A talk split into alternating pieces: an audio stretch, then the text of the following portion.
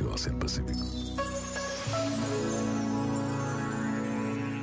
Os convites do Papa Francisco são sempre claros e objetivos.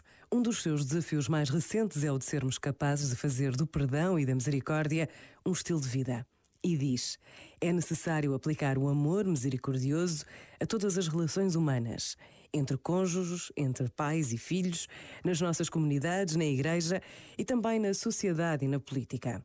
Juntar as palavras perdão e misericórdia à expressão estilo de vida é um desafio inesperado. Será possível? Seremos capazes de gestos de perdão, de palavras de compaixão, entre amigos, família, colegas de trabalho? Pensa nisto e boa noite. Este momento está disponível em podcast no site e na app da RFM. RFM. On the sky, burning in your eyes.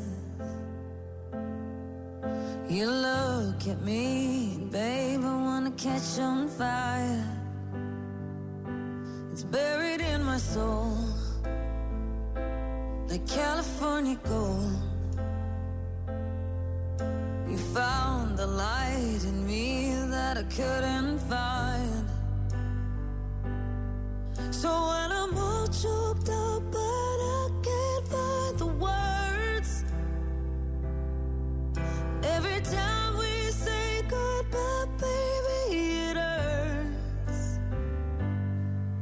When the sun goes down and the band won't play, I'll always remember us this way.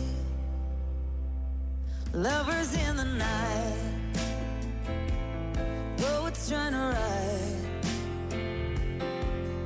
We don't know how to rhyme, but damn, we try. But all I really know, you're.